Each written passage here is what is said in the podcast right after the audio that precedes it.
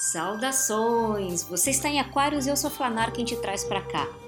Quando a Lua está na sétima casa e Júpiter se alinha com Marte, então a paz guiará os planetas.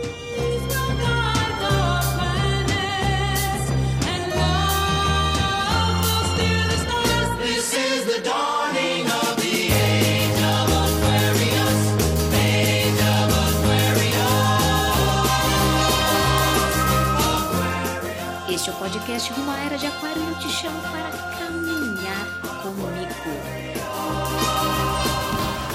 Enlaça no meu braço, eu flano de Curitiba, Chuvitiba. Só tô com uma sombrinha pra gente. Eu vou pedir pra você carregar ela que eu tô com o gravador na mão, tá? Te encontrei na rua nesta temporada e a gente vai resolver o que vai na mala, na nossa bagagem da era de Aquário. A cada episódio.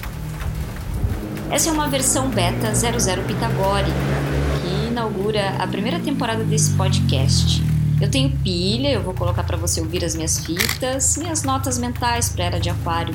Sou analógica, adoro um planeta. Então eu decidi, ainda que tardiamente, entrar para a podosfera, com o objetivo da gente, eu e você, em equipe, abrir as abas. Eu sou a Dani Nogueira, o Aflanário, atendo pelos dois. Para você que não me conhece, é no episódio 01 que vai me conhecer.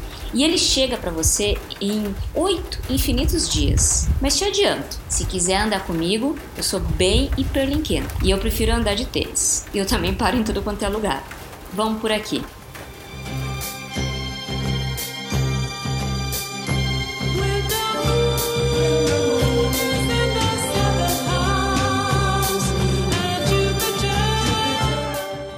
Sabe que uma das moedas mais caras para era de aquário, para mim, é a atenção. Essa que você tá me dando aí e outra moeda é o discernimento. Discernimento para boas análises. Está tudo tão rápido, o clique, o flash, o vírus, o Bluetooth, e isso vai exigindo da gente mais substância. Não sei se você está se sentindo cansado, cansada também, assim como eu. Exige mais substância para a gente compreender as coisas. As coisas que eu vejo, que você vê, e eu, de metida, devolvo para o mundo, com uma análise, um palpite, uma reflexão. Outra moeda, que eu considero bem cara para a era de Aquário, é a responsabilidade sobre a minha entrega deste palpite, aquilo que eu passo para frente.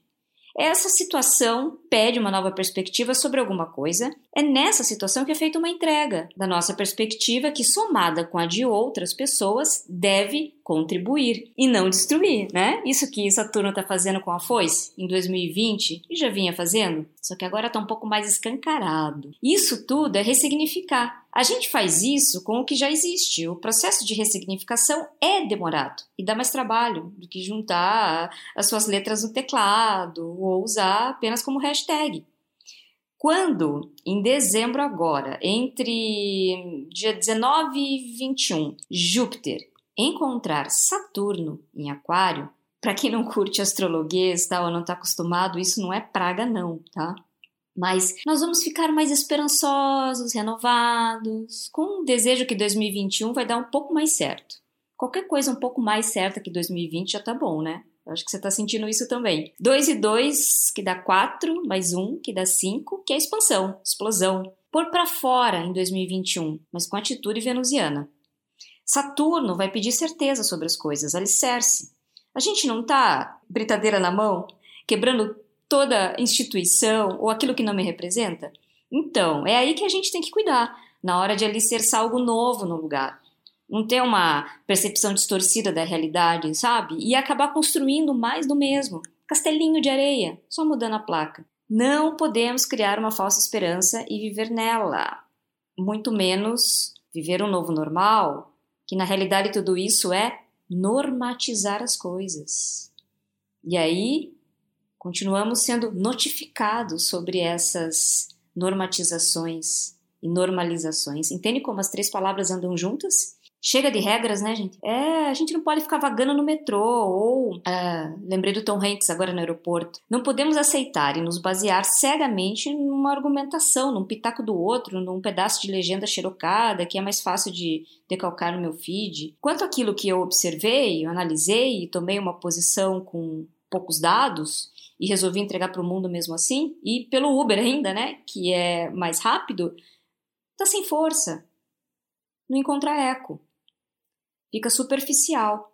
É aí que tem outra moeda cara para a era de Aquário: elaborar. E elaborar leva tempo. A gente vai ter que dar uma volta maior na floresta para levar o doce para a vovozinha, sem preguiça de andar umas casas para trás e buscar informação lá atrás. A gente aprendeu no século XX a jogar banco imobiliário, pelo menos a minha geração, War, jogo da vida, mas não se desenvolveu no detetive. Aprendeu que na era de peixes andar para trás é se perder estar perdido para o outro. Deus me livre ser invisível. Deixa eu chegar na frente, não posso não chegar lá. E onde é lá, amiguinho? Se não é aqui, agora não. Para a era de Aquário, você precisa ter boas e honestas explicações. Ponto. Mas não sobre tudo, porque tudo é muito, mas o um mínimo. E o mínimo é pouco sobre a tua área de interesse.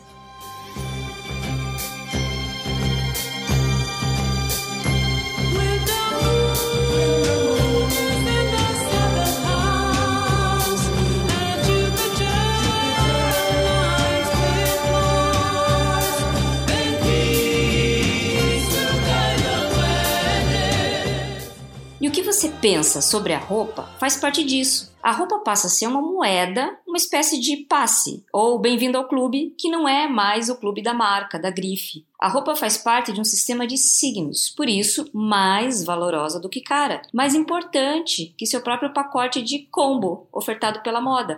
Eu não vou de voadora nem de semiótica para cima de você, tá? Fica aqui, tranquilo. Não sei se vai ser rápido, mas vai ser leve esse podcast. Espero. Depois você me conta se foi. Você pode ir lá no meu Insta, arroba Flanário, me mandar uma direct ou deixar um comentário. Deixa eu tentar te explicar brevemente. A roupa conecta entidades. Adoro essa palavra. Mas não precisa ter medo, são entidades presentes. Eu adoro aqui chamar o botão de entidade, o zíper, o têxtil em si, a roupa. A roupa pronta que eu pego, que eu toco. A roupa, por sua vez, conecta o significado destas entidades presentes com os significados ausentes, aquilo que eu não vejo. E eu vou ter que explicar bem aquilo que eu não vejo. E em muitos casos vou ter até que desenhar. Tudo isso gera uma ressignificância. Ressignificar é voltar vivo do submundo do de Plutão. Já ia misturar Platão aqui na história, mas está tudo junto. É a república de todos. E eu diria mais, né, que ressignificar para mim é passar desapercebida por Zeus na fila do pão, carregando um pacote de sonho, de nata, de creme, de doce, de leite. Desculpa, eu não pude não completar, gente compreender o que eu não vejo, formatar meu próprio vocabulário de signos, códigos, deixar claro que apito eu toco e entregar para o mundo isso tudo, o meu pitaco, uff, dá trabalho. E trabalhar dá trabalho, ressignificar dá trabalho. E é bom acordar a moda enquanto é tempo, porque ela vai ter muito trabalho, uma era de aquário. Talvez ela tenha que acordar no milagre da manhã às 5 horas. Eu não consigo. Quando eu olho para uma roupa, os significados não estão lá mas eles estão em algum lugar. Na minha cabeça, na sua, na crença das vizinhas. Pense que você também é vizinho para alguém. Somos todos vizinhos. Hashtag. O que eu penso e acho sobre uma roupa é resultado do meu convívio com ela ao longo da minha vida. E como essa roupa, ou a falta, a ausência dela, participou de todas as minhas experiências. Aí eu olho para a roupa e gosto, desejo, porque ela ressoa em mim. E não é somente a roupa, os pano todo, é aquilo que eu não estou vendo. E isso é bacana, porque confere à criação do outro multiplicidade, diversidade, um campo aberto para interpretação, imagem, para equívocos também. Mas tá tudo bem, porque nessa interpretação e no equívoco ou no acerto tá a presença humana. Esse pensar permite que o criador da era de peixes não seja o Deus único, onipresente em todo o processo de criação, a ponto de só se descolar da peça com uma mão e agarrar com a outra. Aí vem você e cruza com a esquerda muitas moedinhas de ouro, eternas prestações. Há muita sofrência essa partida da roupa. Você não se pega pensando por que aquela pessoa escolheu tal roupa? Com que roupa você tá agora? Eu tô de capa de chuva. Sei, porque eu gosto do desfrute de fazer estampa com pingo de chuva, que depois desaparece quando seca. Eu acho que é uma birra minha com o guarda-chuva do patriarcado, que vive píssico, querendo guardar a chuva, não sei de quem. É só chover que o guarda-chuva abre e tá lá, guardando a chuva. Eu acho muito legal isso, ousar chegar mais perto das escolhas das roupas das pessoas, como elas resolvem se interpretar, vestir seus discursos. Todo mundo tem algo a dizer e não precisa ser nada cabeção, não. A vida é mundana também, na maior parte do tempo que a gente vive nela, e que bom! Daí vem o sentido de ficar, estar à vontade, à vontade, à mercê do que a gente quer. E esse 2020 mostrou muito isso, que muitas vezes, conscientemente se entregar ao frugal é a única opção Mas tudo é só uma tentativa, se for empática essa tentativa de entender o outro. Porque nem eu, nem você, nós conseguimos acessar alguns porquês do subconsciente que remetem a tal escolha. Esse convívio nosso aqui na Terra é uma escolha material ad eterno, não adianta e contra. A diferença é que vamos ser mais conscientes. É, se fosse uma piada, assim disse o Covid ao bater na minha porta. Ei, vamos ser mais conscientes. Nós estamos no mundo material. Entender o mundo material como um espaço palpável desta terceira dimensão que habitamos e que tem gravidade. Essa gravidade ela já é culpada pela invenção de várias coisas que me puxam para baixo. Uh, mas eu preciso de base. Eu, eu, eu sou terra, Virgo, Virgem. Eu sou aquela entre a mesa posta de touro, a pressa dos capricas, em sair dessa mesa e subir a montanha. Então eu sou aquela que limpo a mesa para depois garantir que novamente a gente faça uma refeição nela. Eu preciso de concretude. Eu preciso que o copo sustente a água. Essa é a minha visão do material. Eu cheguei a essa conclusão na segunda série na escolinha Tia Paula. Parei e pensei, cansei de bebedouros altos na escola. Nesse mundo 3D é legal ver a roupa, a casa, as coisinhas dos outros, das pessoas, que deixam de ser coisas quando a alma está na escolha. Quando não, quando não tenho a alma nesse processo, eu confesso para vocês que eu tenho preguiça. Porque eu sou da era de peixes e eu tô me aperfeiçoando também. Tá,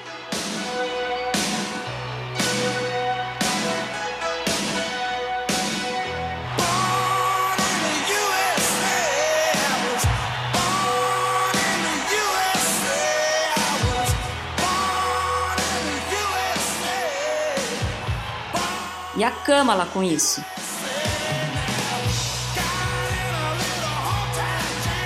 O Luquinho da Câmara teria que se explicar, mesmo com a ausência de nítidas informações. A mídia explicou, como uma homenagem sufragista, o uso branco, etc. E agora que eu te encontrei na rua, eu tô bem louca para falar mais sobre isso. Vamos mirar na Câmara e no final ver no que, que a gente acerta. De qualquer forma, eu tô um pouco eximida do resultado, porque essa é a minha versão beta e esse é o 00. Nada do que já existe veio no mundo a passeio, certo? E roupa branca é velha na linha do tempo. Vamos conversar aqui também sobre a importância de uma investigação pessoal e profunda. Aquele exercício do jogo hum, da estrela do detetive, talvez a gente não tenha feito com tanto afinco lá na infância.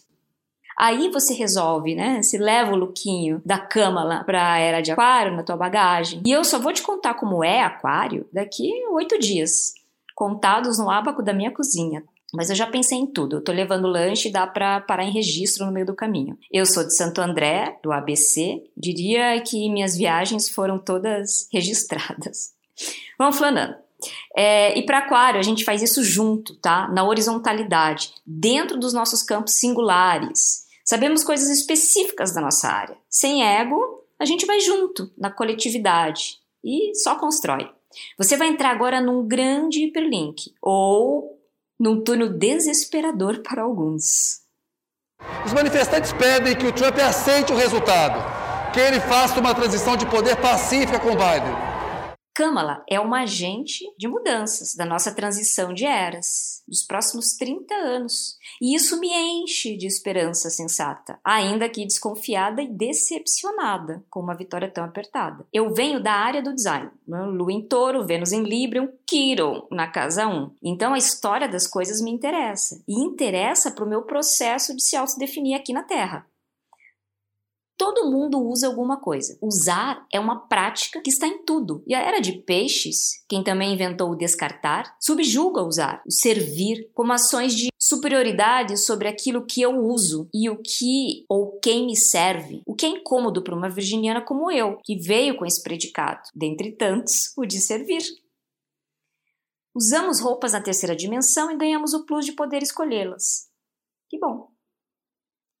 Carolina Herrera é a marca fundada em 1981, quando a mulher polia seus punhos de ferro, assim como a Margaret Thatcher. Eu lembro aqui o quanto a camisaria com golas e punhos foi importante para a marca entre os anos 80 e 90. E quando eu entro no Instagram do Gordon, quem responde criativamente pela marca hoje, eu vejo cor, vejo pink, eu vejo amarelo. Ele quebra o formal das roupas pela vibração da cor. Eu gosto do fato de que não é sempre que você vai vestir uma câmala neste cargo, mas gosto que foi o que ela quis vestir, um branco total dentro do menu de um criador multicolorido. Eu gosto dessa mudança de querer, centrada no usuário, embora não seja a realidade de hoje e nem todo mundo é Kamala. E o que vem antes da Carolina Herrera? O branco sempre foi uma opção de quem? Para quem?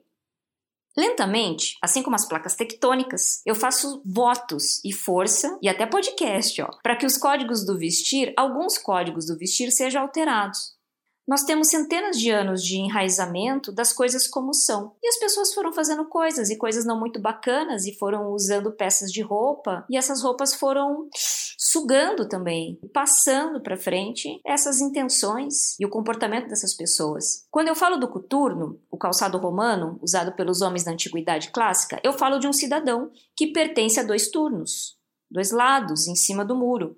E isso na política é confuser.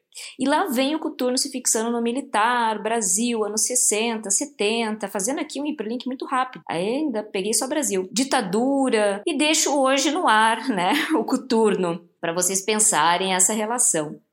É mais difícil para quem não é punk da cabeça aderir ao código. É certo que quando há um movimento de contracultura, em resposta às dores do mundo, grupos conseguem ressignificar esses códigos, e sempre com um fundo de ironia. Mas e quando você é um civil comum?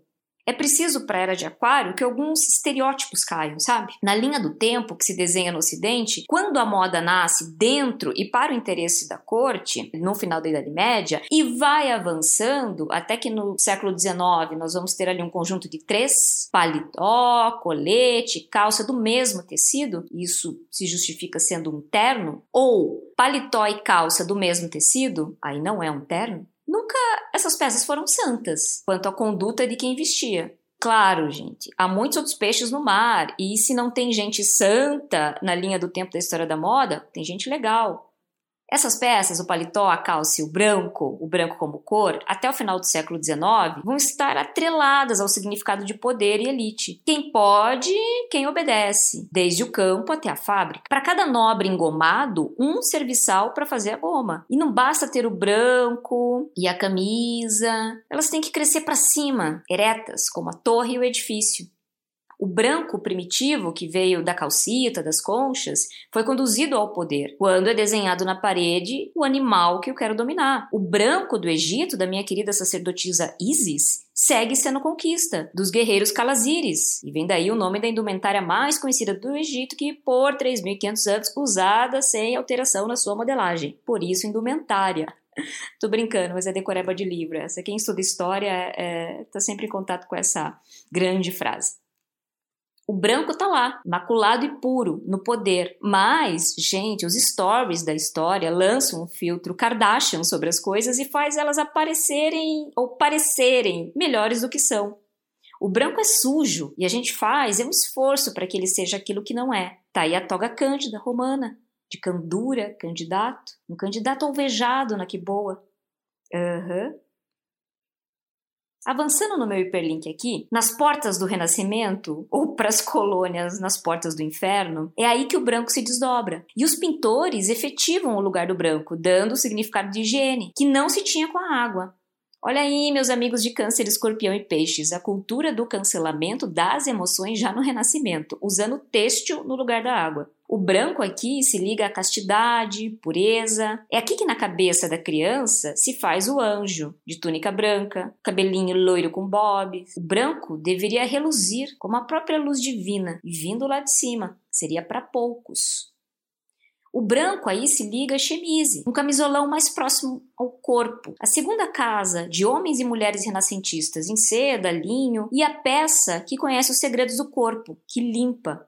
Eu deixo por testamento umas 500. Eu fui investido, barra, vestido, de muitas. Ainda no século XVI, aos pedaços, mas não dilacerado, o branco migra para golas Rufo, gola Médici. No barroco, ele migra para os punhos, ele encontra renda em golas caídas e vai sendo branco cada vez mais poder mais elite, que faz trocas de pau-brasil por espelho, e trocas quando tá toda derramada, babada, durante um banquete nada vegano, exceto o leitãozinho, que optou pela maçã.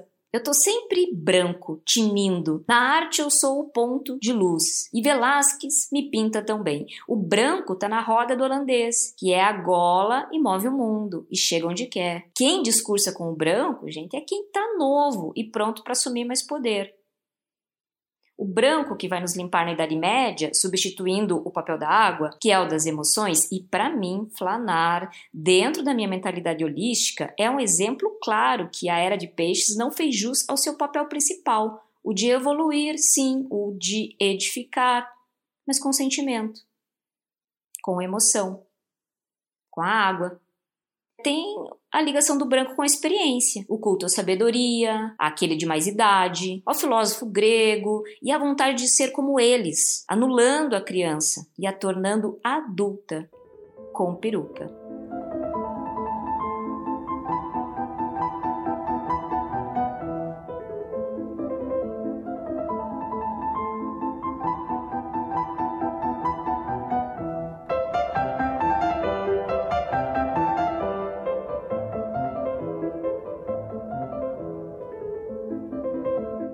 Mozart, que se liga ao rococó e que, se me engano, Lagerfeld não precisou empoar a peruca, mas lançou mão de uma fita, uma solitária preta, para ser feliz. Depois, o branco virou chumbo para fazer da figura humana da corte, que não trabalha, uma cópia baratinha de uma estátua de mármore.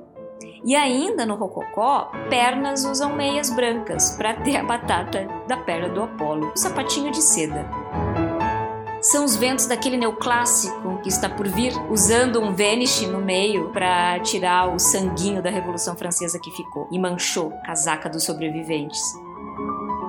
Mas caminhamos ao deleite, à fantasia, à frivolidade, ao escapismo do início do século XIX. Eu também trago a ideia do branco aqui para vocês que vai dissolvendo a conta-gotas, empastelando as cores chegando na vibe rococolesca, harmônica, nonsense da corte da Antonieta, antes de rolarem as cabeças e as pedras. Pegaram meu rouge, meu vermelho Marte e colocaram gotas de branco para ele se acalmar. E virou rosa, controlado, pacato. Pesaram a mão e uma geração de mulheres do século XIX pintaram sua ingenuidade, seu não lugar na sociedade. E o vermelho que foi vítima do branco também se uniu aos babados, ao chapéu boneca, até que alguém desse gritos na pracinha. Parem agora. E não era Vanderleia. A cor era fundamental na consideração que se fazia sobre fulano, beltrano, ciclano, não sei o que vem depois disso, gente. Infelizmente e vergonhosamente, nós sabemos disso. Lord Brumel, nosso querido Dandy, 1830 por aí, queria ser bem visto sempre. Ele cobriu a sua falta de posses com o branco, ajudou o branco a entrar no guarda-roupa masculino, ainda que usado para veraneio, práticas de esportes, patriarcais e aristocratas durante todo o século XIX, virada e também avançando para o século XX. Eu lembro do Burt Lancaster no Leopardo, do Lutino Visconti, que tinha uh, ajuda para se vestir, mas não porque faltavam membros do corpo mas porque sobravam empregados para ele. Eles, os empregados abriam uma grande gaveta para ele e lá estavam punhos, golas separadas, como eram as camisas do século XIX, por partes.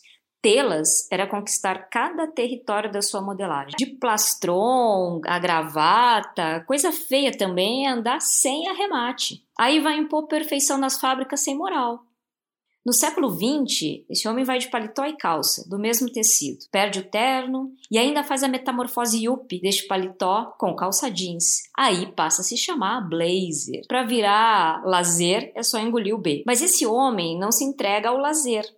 Kamala usou calça, paletó e um quase plastron ali, meio que dissolvido numa blusa com laço. Depois que o Burt Lancaster se viu no leopardo, muita coisa aconteceu. E o branco era a cor deles. Cor de que tá tudo bem, como tá. Boleto em débito automático, sabe? O branco foi corrompido e a minha geração cresceu com o colarinho branco usado por corruptos. Uma propaganda que era bonita camisa, Fernandinho. Não sei se alguém lembra. E o sangue azul da nobreza, que Napoleão comprou porque não tinha no Império, com gotas de branco virou a base da camisa azul clara, de colarinho branco. Bonita camisa, Fernandinha. Paletó, calça, leite, foi deles, de cronômetro na mão. O branco também foi deles, mas foi nosso também. E que luz, que bom, levado ao sincretismo religioso, branco no seu lugar certo, de iluminar, de purificar. A gente tem uma linha do tempo, mas não precisa também o tempo todo estar amarrado a ela. O branco, como algo difícil de alcançar, eu lembro na Idade Média, os cavaleiros, como se eu tivesse lá, com as suas túnicas na cor branca e por cima os tecidos púrpura, lembrando o sangue que vai ser dado por essa iluminação em troca de luz, em troca da paz que já me leva a pensar também aqui nesse hiperlink o branco da transfiguração. A era de peixes ela é marcada pelo nascimento de Jesus, que subiu a montanha e transfigurou, ou seja, sua forma se alterou. Estava aqui e atingia outras dimensões. O branco agora era o vulto dessa iluminação, aquilo que é intocável, místico, atrelado à pureza, um ser que não pertence à terra. O Mercúrio traz na minha mente agora o Morro dos Ventos Vivantes. Você nunca se perguntou por que os fantasmas vestem branco? Não é justo sair do século XIX sem evocar a Kate. Windy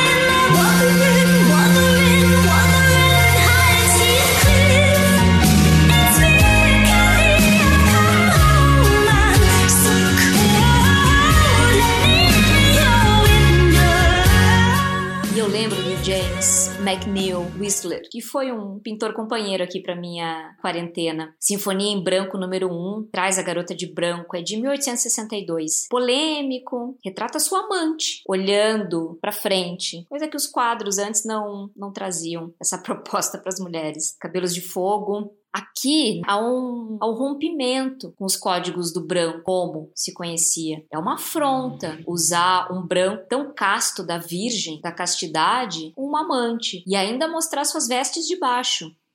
Malevich tascou branco na tela. Eu gosto quando o quadro branco, para ele, não significou nada na recusa de qualquer signo. O quadro era nada. Para ele, pra gente é tudo. Pra era de aquário, um tanto de suprematismo na mala faz bem, sabe? Tanta canseira que a gente tá de estímulos, de, de provações. Às vezes é isso, ó. Quadro branco sobre fundo branco. Em 1945, o titânio branco começou a ser utilizado. Os produtos estavam aí, mais brancos ainda. Eu lembro de, lembro de ter visto na Oca, em 2000, ah, uma exposição que veio para o Brasil, o New Look Dior. E eu esperava aquele tailleur branco, assim, um branco puro, tailleur bar. E era um branco sujo. E eu amei. Eu não quero ser totalmente alvejada. E tenho medo de entrar no tanque que, sei lá, de me esbranquiçar. E eu esquecer tudo que eu não quero esquecer. Eu acho que eu não nasci para chamequinho. E ninguém avisou o branco que ele teria que ser salvo para que a gente pudesse usar ele agora. Tem um momento bonito do branco que o Oriente traz. Em Roma, na antiguidade, o escudo na cabeça era sinal de rendição. E no Oriente, na China, no Japão, o branco é luto. O branco, então, tá ligado à tristeza. Por isso, ele vira a bandeira de rendição. E esse significado entrou para o Ocidente. Convivia o branco do soldado raso, decretando a paz, se sentindo também um pouco humilhado, com o branco do colarinho, explorando o operário. A bandeira branca, que também é conduzia uma negociação, acho que se afina muito com as medidas que tendem a unir republicanos e democratas. Vamos ver o desenrolar desse Netflix agora em 2021. Cheguei agora no branco das sufragistas da primeira onda, que esqueceram, porque nem lembraram das demandas das mulheres negras e outras contemplações. As sufragistas da primeira onda, elas usavam branco, dentro das roupas da época. Vestido, blusa, casacos, corpetes, casaquetos. Eu lembro de Audrey Hepburn em My Fair Lady. Do ponto de vista social, um filme bastante elitista, com uma profusão de figurinos brancos festejando os desfiles no jockey. Mas dentro do cinema tem seus pontos positivos. E no primeiro discurso do Trump, no Congresso americano, anos atrás, as mulheres usaram branco. E segura aí essa informação, porque elas também usaram do silêncio. A Kamala falou, toda de branco. A blusa do lookinho da Kamala, uma blusa com laço, me lembra a Belle Époque. Da Belle Époque eu vou para os anos 70, com uma mulher poderosa, sensual, que pisa pesado na cidade, mas com tecidos leves e tá lá a sua blusa com possibilidade de você fazer um laço ou apenas um nó. Meu Mercúrio fez uma relação agora com o plastron, usado também pelos dandies no século XIX, com ou sem nobreza, enfim, todos snobs. Com um enrolar de metros de seda musselina, quase branca, eles erguiam o queixo e nariz, que filtro nenhum do Instagram mostraria como a vida vai bem, obrigada. Só que não. Aqui, um hiperlink dentro do hiperlink, mas me incomoda essa tradição do vestir feminino com base na ironia ou oposição dos códigos masculinos. Vou tentar explicar.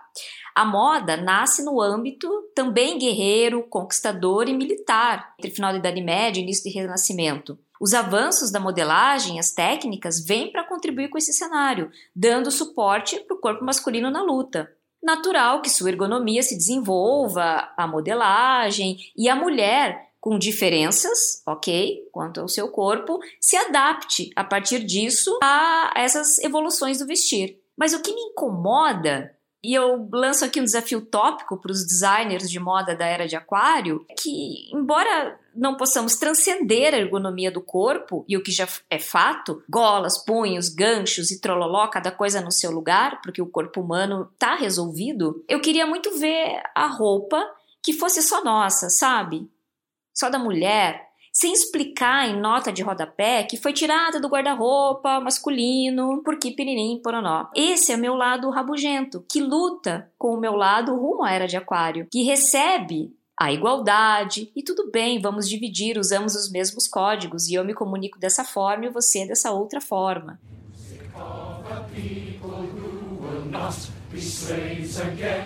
When the beating of your heart echoes the beating of the drums, there is a life about to start when tomorrow comes. Will you join in our crusade? Who will be strong and stand with me? Beyond the barricade, is there a world you long to see? Then join in the fight that will give you the right to be free.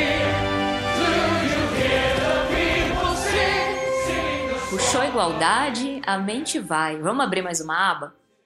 A liberdade é azul, a fraternidade é vermelha, a igualdade é branca. Eu fui para 94, na trilogia das cores. Liberdade, igualdade e fraternidade, que é já o pressuposto da Revolução Francesa. No filme A Igualdade é Branca, um personagem tranquilo que se sente inferiorizado pela ex-mulher e um dia se impõe. Aí ele ganha respeito e admiração.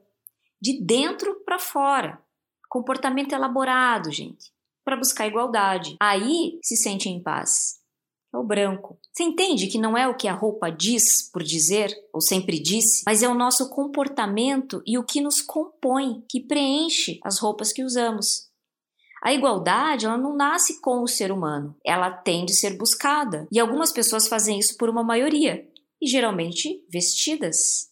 Primeiro, você se coloca perante as situações. Depois a roupa vem junto e reforça o discurso, mas não fala totalmente por ele. Na minha cabeça, eu fiz uma equação. Deixa eu dividir aqui com você. Humano no primeiro plano, roupa no terceiro, moda no quinto plano mas não menos importante no processo de comunicar, entende? Porque usar roupa, para mim, e acho que para você também, é um ato político. E se a gente aprender o verdadeiro sentido de fazer política, a gente entende que fazemos política a toda hora. E eu disse política, não baixaria. Embora as roupas já tenham seus códigos enraizados em culturas diferentes e tudo isso que a gente já veio aqui nesse podcast descobrindo, nós hoje devemos estar atentos ao que a roupa não diz e sempre completar isso por ela. No fim, a Câmara não precisa de muito adorno, porque ela tem a dizer. Para modificar um código, é preciso que ele tenha andado pela sombra. Assim, a apropriação dele fica mais tapa na cara. E quanto mais conseguimos deslocar o código da sombra do lado obscuro da força e fazer essas oposições instigantes de códigos, mais ressignificaremos a roupa e a moda. É assim que eu penso. E na tua bagagem, você leva o que quiser, desde que você saiba o porquê. E rumo ao aquário, você nem precisa discursar o tempo todo para todo mundo. Eu adoro o dicionário e no do Chevalier tem uma parte que fala assim sobre o branco. O branco produz sobre a nossa alma o mesmo efeito do silêncio absoluto. Aí eu, Danielinha, eu, eu, eu, vou lá e fico pensando, né? Mas silenciar e não silenciar, porque para mim é sempre o caminho do meio. Você não pode se acomodar num dos polos que você resolve ficar. E aí Chevalier ainda atrás, para me dar um tapa na cara. Esse silêncio não está morto, pois transborda possibilidades vivas. Nos vemos no próximo podcast Aquários 01. E rumo aquário nem precisa discursar para todo mundo o tempo todo. Isso inclui você também respeitar os seus avessos, os seus silêncios e os da roupa. Fique bem, compre bem. Para a era de Aquário é o caminho do meio, bem discernido, que vai nos levar do cuidado mental e espiritual íntimo e individual para o coletivo e social. Até o próximo.